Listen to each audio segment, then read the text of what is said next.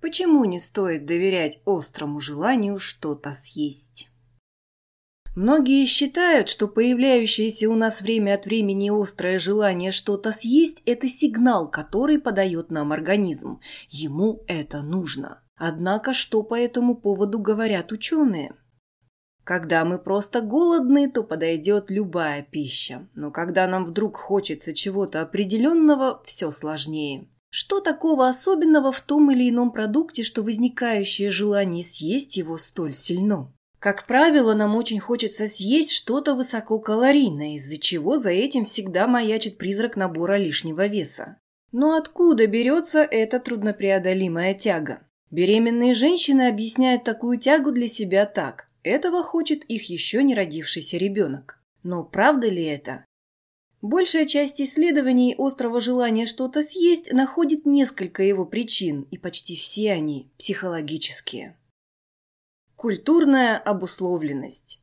В начале XX века русский ученый Иван Павлов обнаружил, что собаки начинают ожидать того, что им дадут поесть, когда получают определенный сигнал. В серии получивших широкую известность исследований Павлов приучил собак реагировать на звонок слюноотделением.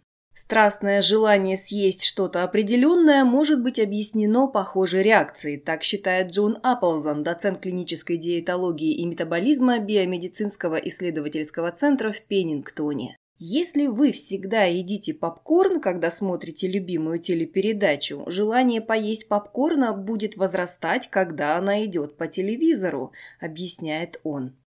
Известный спад в работоспособности в районе 15 часов – еще один пример. Если в это время вам очень хочется съесть чего-нибудь сладкого, то чаще всего это случается, когда вы на работе, рассказывает Анна Конова, директор лаборатории неврологии зависимости и выбора в Раткерском университете в штате Нью-Джерси. Все это происходит потому, что непреодолимая тяга что-то съесть возникает от внешних раздражителей. Это вовсе не сигнал нашего организма, что ему якобы чего-то не хватает.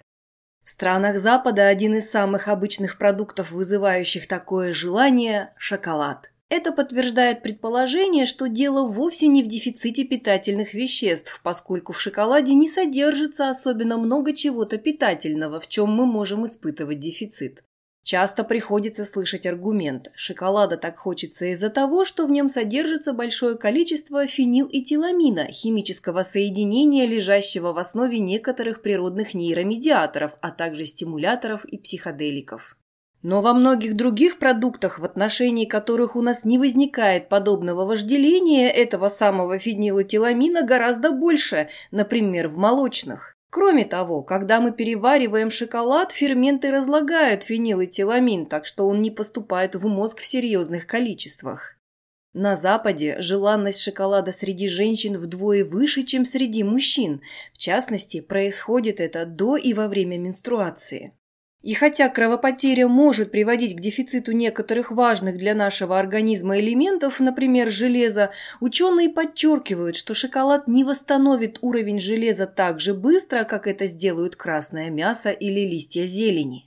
Можно было бы предположить, что если шоколад так востребован женским организмом во время менструации, то после ее окончания нужда в нем отпадает. Но одно из исследований обнаружило лишь небольшой спад в желании есть шоколад у женщин в период после менструации. Гораздо более вероятно, что связь между шоколадом и предменструальным синдромом культурная, поскольку преобладает в западном обществе. В одном из исследований было обнаружено, что женщины, родившиеся за пределами США, значительно реже связывают желание поесть шоколада с менструальным циклом, чем те, кто родился в США, а также иммигранты в США во втором поколении. Некоторые исследователи предполагают, что шоколад связан у женщин с менструацией потому, что это единственное для них время, когда обществом не порицается увлечение сладким, и все из-за того, что в современной западной культуре идеал женской красоты – худая женщина. В другом исследовании утверждается, что причиной острого желания съесть что-то определенное могут быть мучительные колебания между этим желанием и стремлением контролировать то, что мы едим. Как говорится в выводах, женщины разрешают это противоречие, отказываясь от пищи, которой им так хочется, и от этого им ее хочется еще больше. А если они поддаются желанию, то потом испытывают чувство вины. Как подчеркивается в исследовании, негативные эмоции, в свою очередь, подстегивают аппетит, и в итоге человек уходит в своего рода запой, только связанный с определенной едой. Описанное имеет мало отношения к биологической нужде в той или иной пище или к физиологическому чувству голода. Это скорее о правилах, которые мы сами себе устанавливаем в отношении еды и последствиях их нарушения. Исследования также показывают, что хотя острое желание поесть шоколада широко распространено в странах Запада, на Востоке это не так. Есть и лингвистические различия. Только две трети языков имеют специальное слово для такого желания, причем в большинстве случаев это слово имеет отношение к наркотикам или лекарственным средствам, а не к пище. Внутренние манипуляции. Есть подтверждение тому, что триллионы бактерий, живущих у нас в кишечнике, могут манипулировать нашим желанием съесть что-то. И это далеко не всегда то, что нужно нашему организму. Дело в том, что микробы преследуют свои собственные интересы, говорит Атена Актипис, доцент факультета психологии Аризонского университета. И у них это хорошо получается. Те микробы, которым удается выживать за счет убеждения организма съесть то, что им нужно, по законам эволюции в следующем поколении получают преимущество перед другими. Им удается так управлять нами, что мы их кормим, объясняет Атена Актипис. Разным микробам у нас в кишечнике нравится разная окружающая среда, одним более кислотная, другим менее. То, что мы едим, влияет на экосистему в нашем кишечнике и на то, что достается бактериям. Они могут манипулировать нами, принуждая есть то, что им нужно, несколькими способами. Например, посылать сигналы из кишечника в мозг через блуждающий нерв и заставлять нас чувствовать себя неважно, если мы недостаточно едим того, что нужно бактериям. Или же они улучшают наше самочувствие, когда мы едим то, что им нравится, выделяя в организм такие нейромедиаторы, как дофамин или серотонин. Они могут влиять на наши вкусовые рецепторы, чтобы нужные бактериям продукты ощущались, например, сладкими. Никто еще это целенаправленно не изучал, признает Актипис, но такая картина основана на понимании учеными поведения микробов. Но, предупреждает она, микробы не всегда хотят того, что для нас полезно. В конце концов, некоторые бактерии могут быть причиной болезни и смерти. Есть такое представление, будто микробиом – это часть нашего организма. Однако, если у вас инфекционное заболевание, то вы скорее скажете, что микробы захватили ваш организм, подчеркивает она. Если вы придерживаетесь диеты с большим содержанием сложных углеводов и клетчатки, то вы создаете более разнообразный микробиом, говорит Актипис. Вот тогда, возможно, если вы и будете остро желать какой-то пищи, то это будет здоровая пища. Обуздать свои желания. Окружающий нас мир полон импульсов и мотиваций, способных вызывать самые разные желания, в том числе и съесть что-то определенное. Реклама, фотографии в соцсетях. Как удержаться среди всего этого?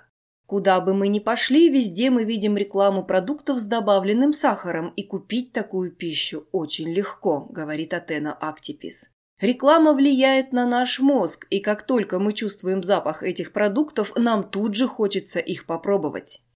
Свести к минимуму подобные раздражители и стимулы нереально. Ученые изучают способы, как нам преодолеть зависимость от навязываемой нам жажды съесть что-то. В значительном количестве исследований содержится вывод, что техники повышения осознанности могут помочь побороть желание. Например, понимание того, что такое это желание, откуда оно берется, или же умение не зацикливаться на мыслях о вожделенной пище.